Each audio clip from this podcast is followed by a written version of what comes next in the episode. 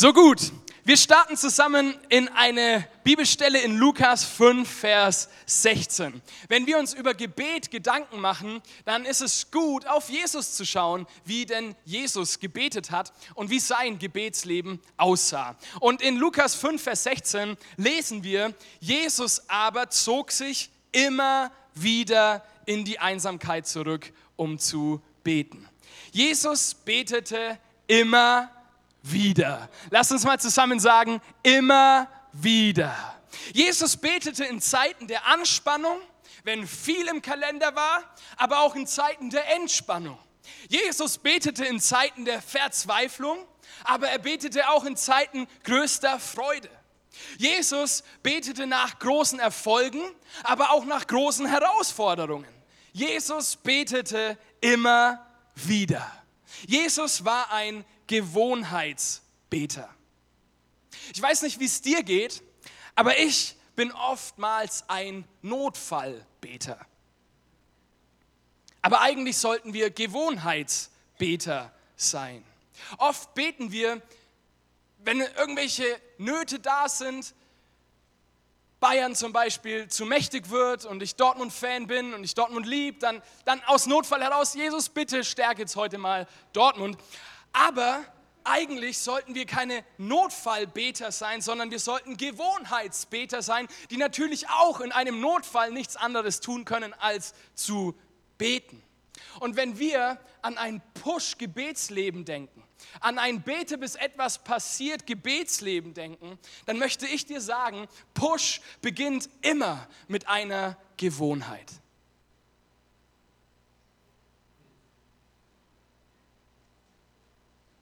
Am Anfang steht immer eine Gewohnheit. Wir werden heute zusammen die ersten 10 bis 15 Minuten über Gewohnheiten sprechen. Eine Gewohnheit ist eine durch häufige und stete Wiederholung selbstverständlich gewordene Handlung, Haltung oder Eigenheit. Wir alle haben Gewohnheiten in unserem Leben. Gewohnheiten, die uns gut tun, aber auch Gewohnheiten, die uns nicht so gut tun. Gewohnheiten, die uns bei anderen Menschen beliebter machen, aber auch Gewohnheiten, die uns bei anderen Menschen nicht so beliebt machen.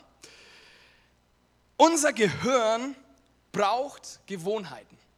Ohne Gewohnheiten könnten wir unser Gehirn in die Tonne treten, weil unser Gehirn viel zu viel arbeiten müsste und es gar nicht schafft, so viele Entscheidungen auf einmal überhaupt treffen zu können. Weil unser Hirn kann hier vorne im Frontbereich des Hirns in der Regel immer nur eine Sache fokussieren. Das ist übrigens auch der Grund, warum das Ganze mit dem Multitasking eigentlich ein Hirngespinst ist. Viele Forscher behaupten, es gibt überhaupt kein Multitasking, sondern du kannst dich nur auf eine Sache wirklich fokussieren und alle anderen Dinge können in deinem Unterbewusstsein natürlich ablaufen, aber nicht in deinem Bewusstsein. Wir atmen, wir essen, wir gehen aufs Klo. In unserem Körper laufen viele unterbewusste Gewohnheiten ab. Und so ist es auch in unserem Lebensstil.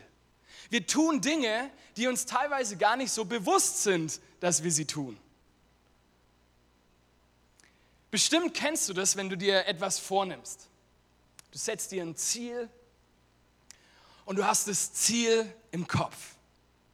Aber irgendwie erreichst du das Ziel nicht. Und ich möchte dir heute sagen, dass es oftmals nicht das Ziel ist, das das Problem ist, sondern deine Gewohnheiten. Und wir erreichen so oft unsere Ziele nicht, weil die Gewohnheiten, die uns zu diesem Ziel bringen, sich nicht ändern.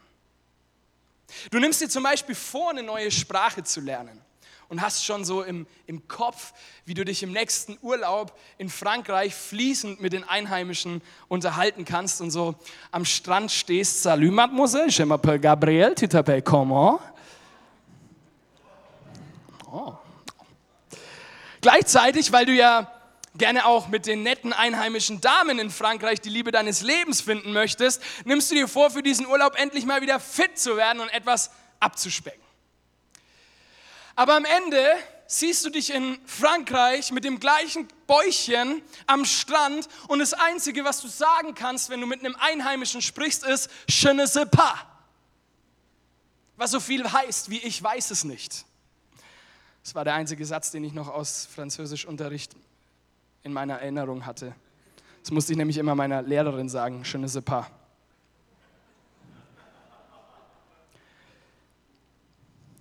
Warum erreichen wir so viele unserer doch so gut gemeinten und auch oft gut motivierten Ziele nicht? Ich glaube, weil wir unsere Gewohnheiten nicht an unsere neuen Ziele anpassen. Und wir probieren mit alten Gewohnheiten neue Ziele zu erreichen. Und um das, was wir uns vornehmen, auch wirklich erreichen zu können, müssen wir unsere Gewohnheiten verändern. Und so ist es auch in unserem Leben mit Gott. Ein kraftvolles Push-Gebetsleben entsteht nicht, dass du dir Sonntagmorgens vornimmst, dass du endlich mal mehr beten solltest. Es entsteht auch nicht, indem, dass du dir vor dein inneres Auge malst, wie du stundenlang daheim in deinem Kämmerchen betest und machst und tust und kämpfst. Sondern ein kraftvolles Push-Gebetsleben entsteht, indem du eine immer wieder Mentalität in dein Leben einbaust, indem du eine immer wieder Gewohnheit draus machst. Ein Push-Gebetsleben entsteht nicht durch Zufall. Und wir Christen, wir glauben leider viel zu oft an den Zufall, dass uns Dinge zufallen dass es einfach so passiert und dass wir einfach so aufwachen und plötzlich ein starker Beter sind. Das wäre ungefähr so, wie wenn ich daran glaube, dass ich den Muscle Up, nämlich diese komplette Stange wieder hochzukommen, schaffe, nur weil ich jetzt die Woche endlich mal wieder zweimal trainieren war.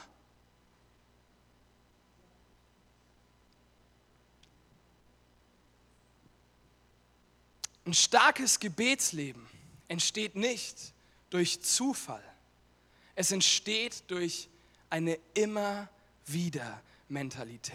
Und damit beginnt alles. Das ist sozusagen der Grund, das Fundament. Bete immer wieder. Bete nicht nur im Notfall, bete nicht nur zu irgendwelchen Ereignissen, bete nicht nur, wenn die Church sagt, 21 Tage des Gebets, um 6 Uhr morgens geht's los, sondern bete immer wieder. Bete nicht nur morgens, wenn du aufstehst, sondern bete auch auf dem Weg in die Arbeit. Bete immer wieder.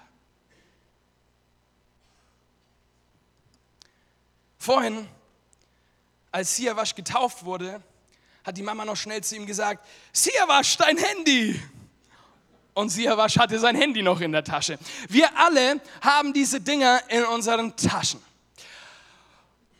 Und das tollste Handy also das iPhone, bringt dir überhaupt nichts, wenn es keine Power hat, oder? Es kann die tollsten Funktionen und die beste Kamera haben, meinetwegen auch Android draufstehen haben, aber wenn es keine Power hat, bringt dir dieses Gebetsleben, er äh, bringt dir dieses iPhone nichts. Und genau so ist es auch in unserem Leben mit Gott. Jetzt ist die Frage, wie oft lädst du dieses Ding auf? Immer wieder. Also ich zumindest. Einige von euch, die rennen sogar mit diesen Powerbanks rum, weil sie ähm, den ganzen Tag über genügend Power brauchen und die ganze Zeit auf YouTube und irgendwelche anderen Dinge machen oder einfach ein zu schlechtes Handy haben oder der Akku kaputt ist. Und wir brauchen Power, um das Potenzial dieses Smartphones nutzen zu können. Ohne Power bringt dir das beste iPhone nichts. Und genau so ist es in unserem Leben mit dem Gebet. Gebet ist unsere Power. Gebet ist unsere Kraftquelle. Und wir sollten nicht nur beten, wenn wir auf 0% sind, sondern wir sollten immer wieder beten, immer wieder an die Tankstelle gehen, immer wieder uns einstecken in die Steckdose und Power empfangen, Kraft empfangen, Ruhe empfangen. Wir sollten immer wieder die Gegenwart unseres Vaters genießen, diesen Zuspruch, den er für uns hat, sich das bewusst machen, wer wir sind in ihm. Wir sollten immer wieder die Pläne des Himmels auf unsere Festplatten laden. Wir sollten immer wieder Updates uns holen, dass wir klar denken und sehen können, was Gott von uns möchte. Nicht nur einmal in irgendeinem Overflow-Gottesdienst, sondern immer wieder. Und weißt du, das Beste ist, dass jeder von uns den Stecker in der Hand hat. Jeder von uns. Dein Gebetsleben hängt nicht an mir. Dein Gebetsleben hängt nicht an der Chapel.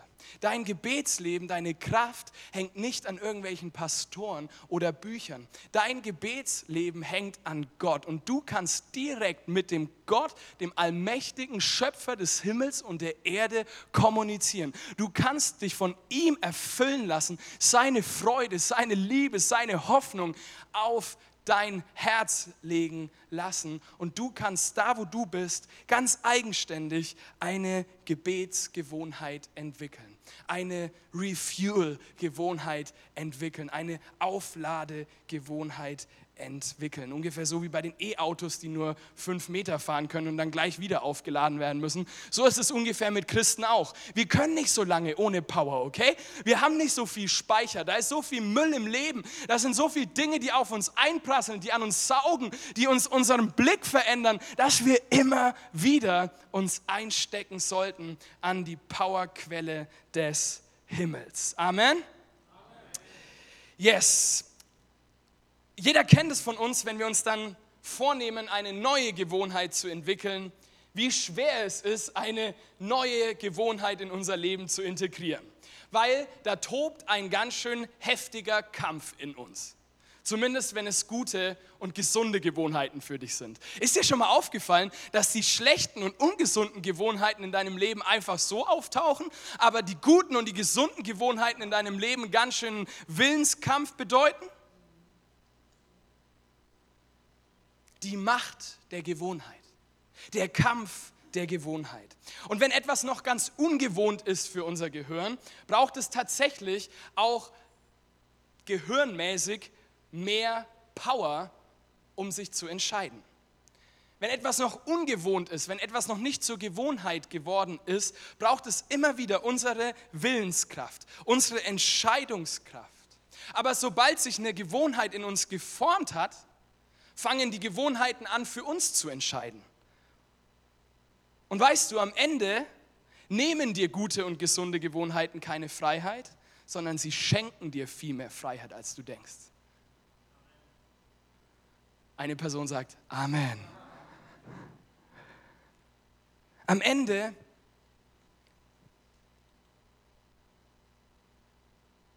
kann unser Gehirn gar nicht so viele Entscheidungen auf einmal treffen. Es ist überfordert. Und deswegen hilft es übrigens auch in ganz praktischen Gewohnheiten, sich Dinge einfach entscheiden zu lassen. So, ich habe mich zum Beispiel entschieden, ich esse einfach gar keinen Zucker mehr, okay? Und viele Leute sagen dann, boah, der Gabi ist der diszipliniert. Boah, der hat so eine Selbstdisziplin. Boah, der kann einfach den Kuchen weitergeben, es ist ihm völlig egal. Und es ist inzwischen tatsächlich so. Aber ich bin nicht der selbstdisziplinierteste Typ. Aber ich habe was verstanden in dem Punkt und in vielen anderen Punkten muss ich es noch verstehen und noch anwenden. Ich habe verstanden, dass wenn ich mich einmal für etwas entscheide, und 30 Tage, 40 Tage, vielleicht ist dein Fasten Zuckerfasten in den nächsten 40 Tagen, 40 Tage lang diese bewusste Entscheidung treffe, ich laufe am Regal vorbei, ich laufe ähm, im Aldi nicht zu den Süßigkeiten, sondern zu den Obstsorten, äh, wenn ich immer wieder diese Entscheidungen treffe und mein Gehirn dafür einsetze, in diesen Willenskampf gehe, habe ich festgestellt, dass es nach 30, 40, andere Forscher sagen 60 Tagen, plötzlich weg ist. Ich muss mich nicht mehr entscheiden. Mein Körper entscheidet in gewisser Weise für mich selber. Ich muss mich nicht bewusst dafür entscheiden, keinen Zucker mehr zu nehmen, sondern ich tue es einfach. Wenn du eine gesunde und gute Gewohnheit in dein Leben implementierst, welche sie auch immer ist, es schenkt dir Freiheit. Es schenkt dir Entscheidungs- und Gestaltungsfreiheit in deinem Hirn, das du ansonsten nicht hättest, weil dein Gehirn die ganze Zeit abwägen muss zwischen Dingen, die es entscheiden muss. Eigentlich geht es doch jetzt in unserer neuen Serie um diese große Frage, die der Harold letzte Woche so genial eingeleitet hat, wie sich der Wille Gottes auf dieser Welt ausbreitet und welche Rolle wir als Gläubige darin spielen. Und jetzt kommt der kleine Gabriel und erzählt mir irgendwas mit Gewohnheiten. Wille, Entscheidung, Kampf. Das hört sich heute irgendwie alles so, so ungeistlich, so gar nicht spirituell an. Und mit Gebet hat es doch eigentlich auch nichts zu tun. Ich möchte mit euch zusammen jetzt in eine Geschichte aus Jesu Leben schauen. Es ist die Nacht vor seiner Kreuzigung. Es kommt sozusagen zum Showdown. Der perfekte Wille Gottes für diese Welt, nämlich diese Welt zu retten, für diese Welt seinen einzigen Sohn zu geben, steht auf dem Spiel. Die Frage ist, rettet Jesus die Welt oder wird diese Welt für immer verloren sein? Da müssen unglaubliche geistliche, spirituelle Mächte gewirkt haben, um diese Rettung zu verhindern. Und aus dieser Nacht lesen wir in allen vier Evangelien. Und ich habe heute bewusst mal die aus Lukas Kapitel 22 genommen. Weil Lukas ist derjenige, der uns Jesus am menschlichsten darstellt. Lukas selbst war Arzt. Er hatte also einen nahen Bezug zum menschlichen Körper. Und er bringt uns einige Beispiele aus Jesu Leben deutlicher oder menschlicher rüber, wie Matthäus, Markus oder auch Johannes. Und deswegen lesen wir jetzt aus Lukas 22 ab Vers 39. Dann verließ er die Stadt und ging wie gewohnt zum Ölberg. Die Jünger folgten ihm. Als er dort war, sagte er zu seinen Jüngern, betet darum, dass ihr nicht in Versuchung geratet.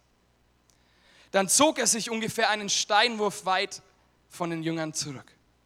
Er kniete sich hin und betete, Vater, wenn du willst, erspare es mir, diesen bitteren Kelch zu trinken. Doch nicht mein Wille soll geschehen, sondern der deine. Da erschien ihm ein Engel vom Himmel und stärkte ihn. Jesus betete mit solcher Anspannung, dass sein Schweiß wie Blut auf den Erdboden tropfte. Als er vom Gebet aufstand, und wieder zu den Jüngern kam, fand er sie vor Kummer eingeschlafen. Wie könnt ihr nur schlafen, sagte er. Steht auf und betet, dass ihr nicht in Versuchung geratet. Jesus geht wie gewohnt an den Ölberg.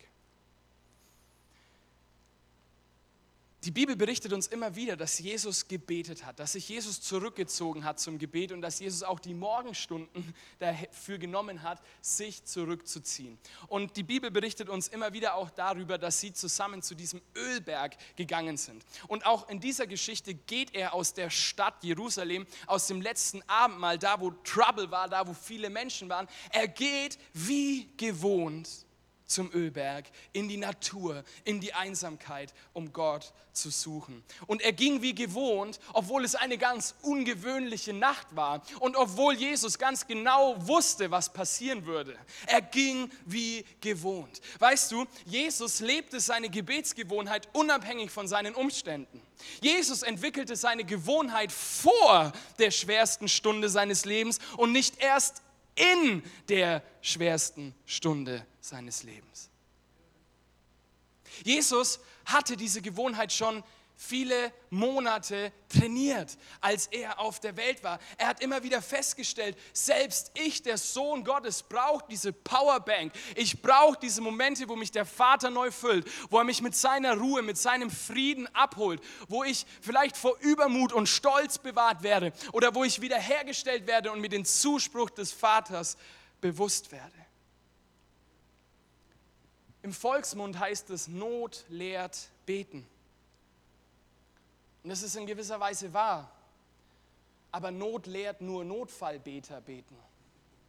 Aber Not lehrt uns noch lange keine Gewohnheitsbeter zu werden.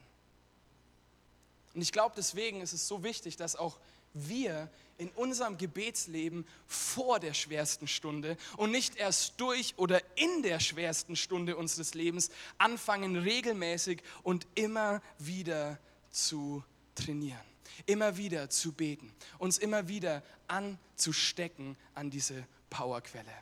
Weißt du, was ich bei mir festgestellt habe?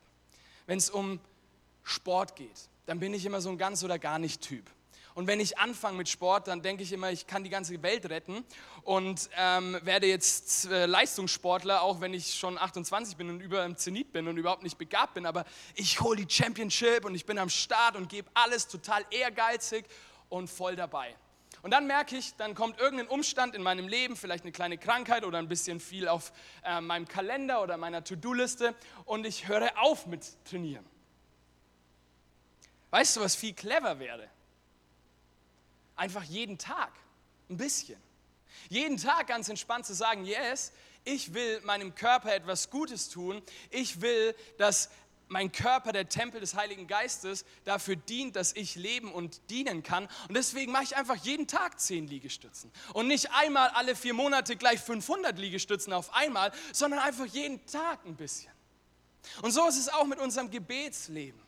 Wir sollten immer wieder beten. Nicht einmal so gleich zwei Stunden und, oh, was soll ich denn überhaupt beten, sondern immer wieder. Jeden Tag neu. Fang mit fünf Minuten an. Dann geh weiter mit sieben Minuten, mit acht Minuten oder was auch immer. Fang früh an, dann äh, füg deinen gute Nachtgebet dazu. Hol dir in deinem Tagesablauf Orte und Momente, wo du immer wieder betest, anstatt auf diese Championship-Tourerei, auf diesen krassen Ehrgeiz, oh, ich muss jetzt der Stärkste werden oder sowas zu haschen. Sei einfach konstant, bleib einfach dran und mach's nicht wie ich, der dann immer so voll denkt, boah, jetzt muss ich gleich die ganze Welt retten, sondern nee, fang erstmal Schritt um Schritt an und dabei merken wir dann, dass wir auch die Welt retten. Ich stelle mir Jesus oft als so einen Art göttlichen Roboter vor. Also die perfekte Marionette, die immer ohne nachzudenken genau das tut, was Gott möchte. Diese Vorstellung ist nicht richtig, aber ich merke, dass dieses Bild in mir immer mal wieder hochploppt und ich so über Jesus denke. Und dann liest man solche Verse wie in Johannes 6, Vers 38, wo steht, denn ich bin nicht vom Himmel herabgekommen, um zu tun, was ich will, sondern um den Willen des Vaters zu erfüllen, der mich gesandt hat. Und das ist sein Wille. Kein einziger von denen, die er mir anvertraut hat, soll verloren gehen. Ich werde sie alle am letzten Tag vom Tod auferwecken, denn nach dem Willen meines Vaters hat jeder, der den Sohn sieht und an ihn glaubt, das ewige Leben. Ich werde ihn am letzten Tag zum Leben erwecken.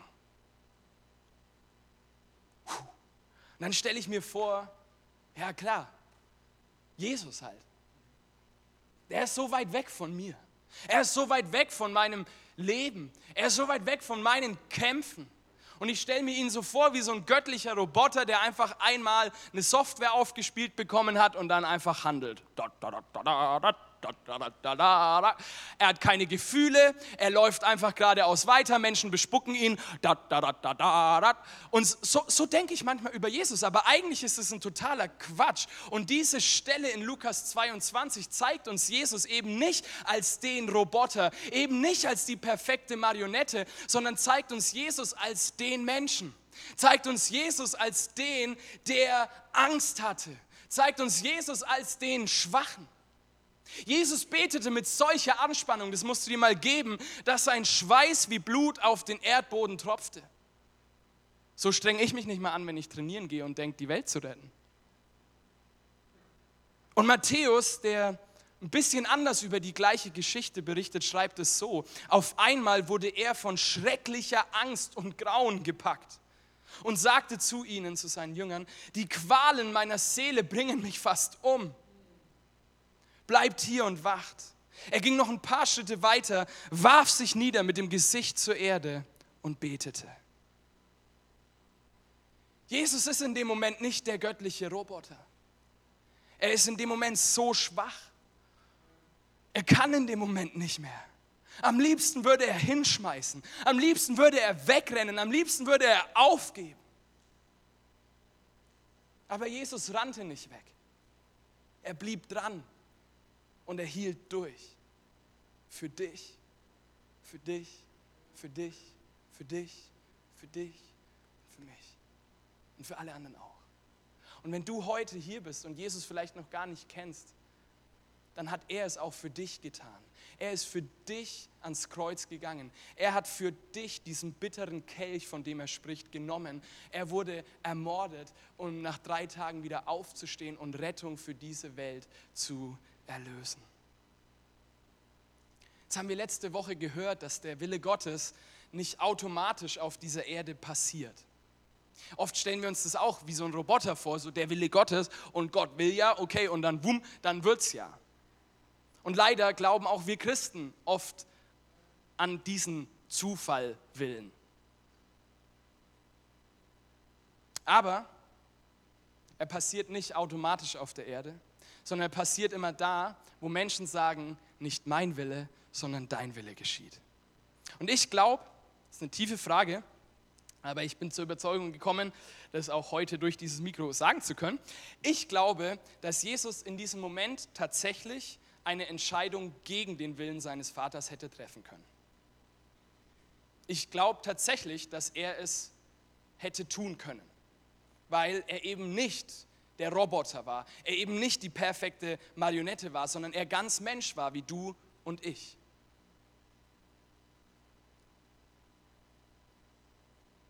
Wie das Ganze ausgegangen wäre, wir säßen heute auf jeden Fall nicht hier, ich glaube, diese Welt wäre schon komplett im Chaos versunken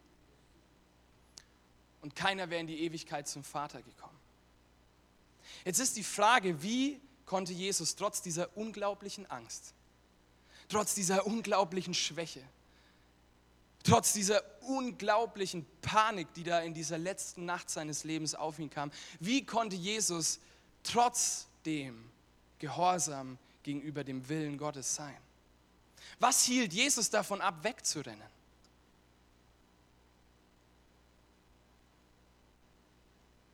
Das ist eine provokative Antwort. Aber vielleicht hielt ihn eine Gewohnheit ab. Zumindest war es der Startpunkt dessen. Eine Gewohnheit. Er ging wie gewohnt in den Ölberg, schwach verzweifelt und er fiel auf sein Gesicht. Und er konnte gar nicht anders als zu beten und sich seinem Vater neu hinzugeben, wie er es schon so oft getan hatte. Und die Jünger, die Jungs, die anderen,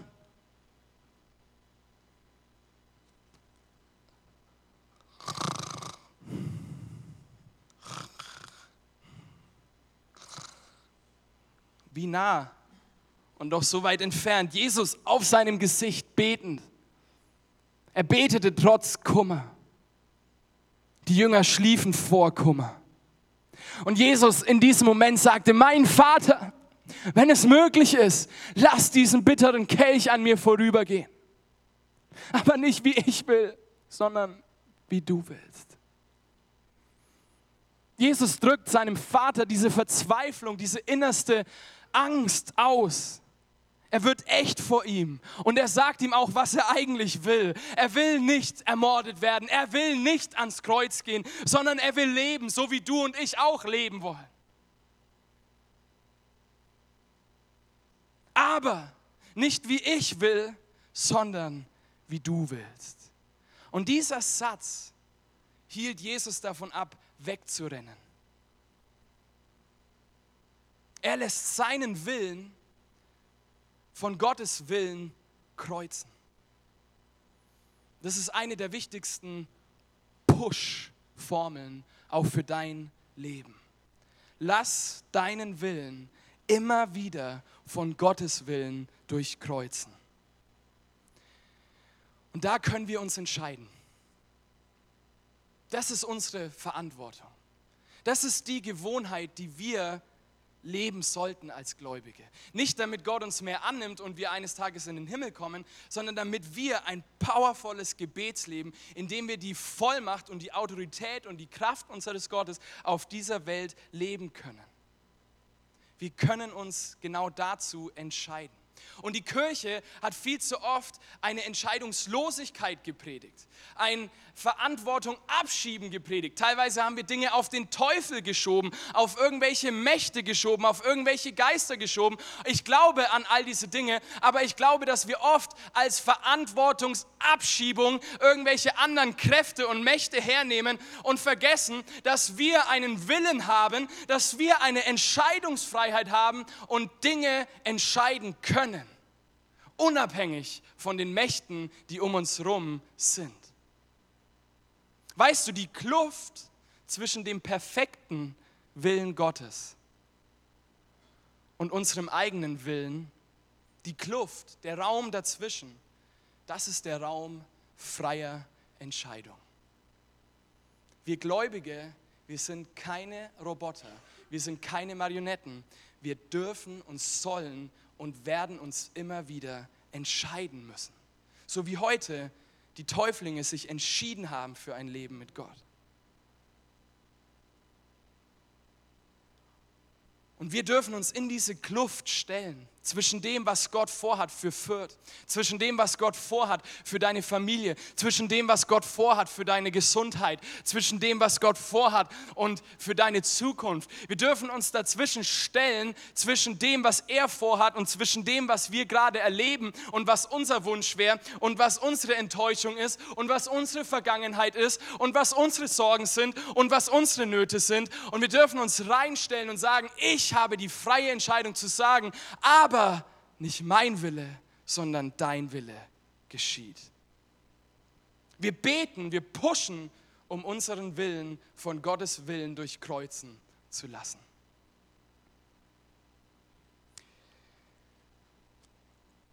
Jesus fällt auf sein Gesicht aus Gewohnheit. Er betete immer wieder mit seinem Vater. Er sprach immer wieder mit seinem Vater. Er kommunizierte mit ihm. Er wusste um seine Stimme. Er wusste um seine Schwäche. Er fällt auf sein Gesicht. Er gibt seine Schwäche zu. Er gibt seine Verzweiflung zu und sagt dennoch, aber nicht mein Wille geschieht, sondern dein Wille geschieht. Deshalb ist er nicht weggerannt. Weißt du, die ganzen anderen Jungs, die auch teilweise mit dabei waren, und Lukas sagte, die waren nur einen Steinwurf weit entfernt. Das heißt, die haben das alles gesehen, die haben das alles wahrgenommen, die haben das alles mitbekommen, was Jesus da ähm, durchlebt hat, zumindest in dem Moment, wo sie mal wieder so aufgewacht sind. Die ganzen Jungs haben in der nächsten Stunde, in den nächsten Stunden genau das gemacht, was Jesus nicht gemacht haben, hat. Sie haben nämlich die Fliege gemacht. Und die Bibel berichtet uns an der Stelle sogar vom ersten Flitzer der Menschheitsgeschichte in Markus 14, Vers 50. Da ließen ihn alle seine Jünger im Stich und ergriffen die Flucht. Ein junger Mann allerdings folgte Jesus. Er trug nur ein leichtes Untergewand aus Leinen. Ich habe euch erspart, es euch vorzumachen. Als die Männer versuchten, auch ihn festzunehmen, riss er sich los. Sie blieben mit dem Gewand in den Händen zurück und der junge Mann konnte nackt entkommen.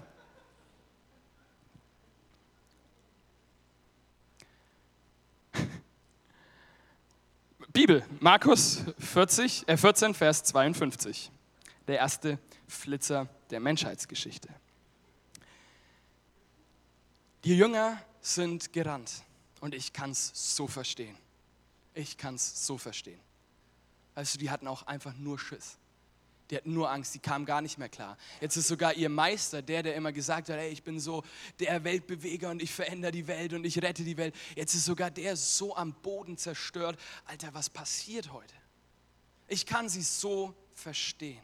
Und wir alle haben immer wieder diese schwachen Momente in unserem Leben.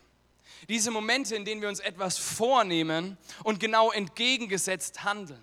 Und das ist das größte Kampffeld in unserem Leben.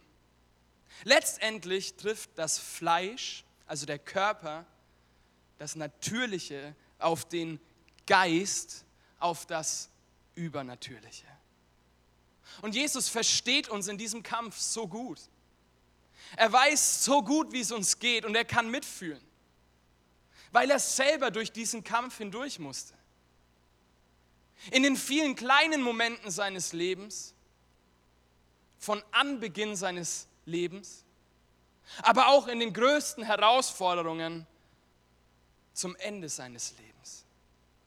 Jesus kennt unsere menschliche Natur nicht aus dem Lexikon, auch nicht aus Wikipedia, sondern weil er selbst Mensch war.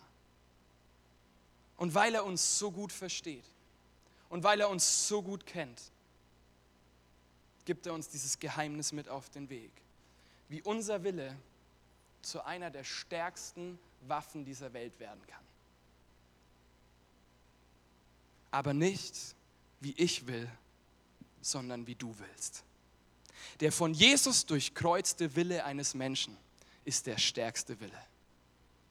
Der von Jesus durchkreuzte Wille hat so eine gewaltige Power, in dieser Welt etwas zu bewegen.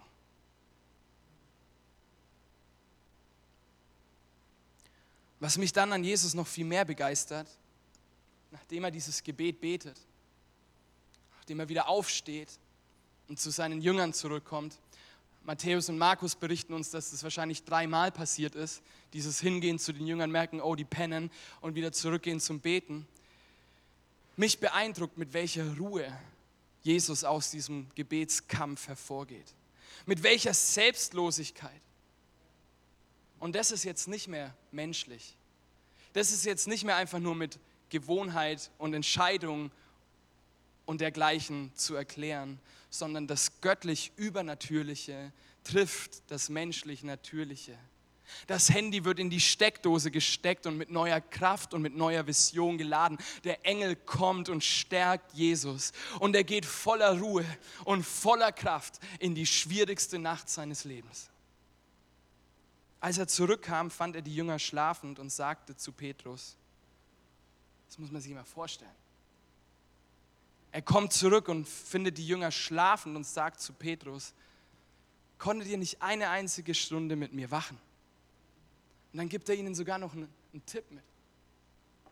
Seid wachsam und betet, damit ihr nicht in Versuchung kommt. Und jetzt dieser Satz, der Geist ist willig, aber der Körper ist schwach. Alan Cole hat es so ausgedrückt, in den Worten des Herrn ist keine Spur von Bitterkeit, aber eine Welt von Traurigkeit. In den Worten des Herrn ist keine Spur von Bitterkeit, aber eine Welt, die vor ihm liegt, die darauf wartet, erlöst zu werden, eine Welt von Traurigkeit. Und er sagt, hey, der Geist ist willig. Ja, ich will. Aber der Fleisch, das Fleisch ist schwach. Wir sollten eine Push-Gewohnheit, eine Gebetsgewohnheit in unserem Leben integrieren, nicht um ein besserer Christ zu werden. Nicht um Gott zu überreden. Nicht um uns oder anderen irgendwas zu beweisen, sondern um echt zu werden.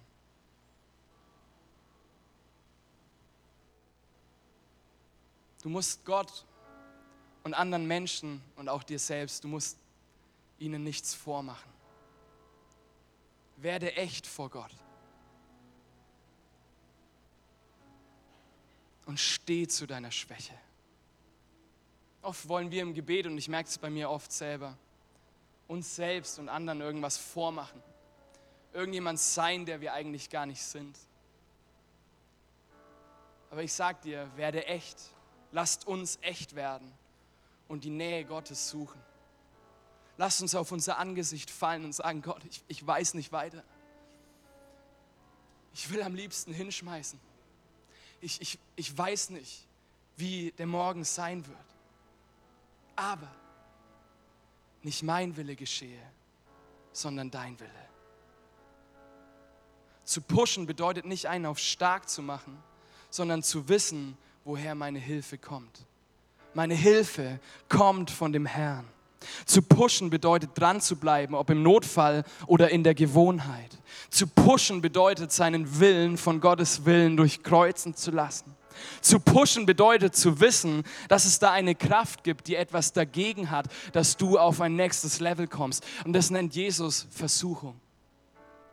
Zu pushen bedeutet zuallererst den Kampf in uns zu führen. den Kampf in uns zu führen, der jedem öffentlichen Sieg vorausgeht. Jesus führte den Kampf in ihm, mit seinem Willen, mit seiner Schwäche, bevor er öffentlich am Kreuz hing und sagte, es ist vollbracht. Und die größte Jubelsfeier dieser Weltheitsgeschichte, die größte Party anfing. Zu pushen bedeutet echt zu werden. Und ich will eine Gebetsgewohnheit entwickeln, um mehr zu vertrauen. Um meine Bitterkeit hinter mir zu lassen, damit ich eine Welt von Traurigkeit erreichen kann. Ich brauche eine Gebetsgewohnheit in meinem Leben, ein immer wieder in meinem Leben, um meine Zweifel, um meine Fragen an den richtigen Ort zu tragen und nicht an irgendwelchen Menschen anzuheften, sondern Gott zu bringen und zu sagen, ich weiß nicht, wie es kommen konnte. Ich weiß nicht, dass meine Ehe gerade so ist, wie sie ist, aber Gott, nicht mein Wille geschehe, sondern dein Wille.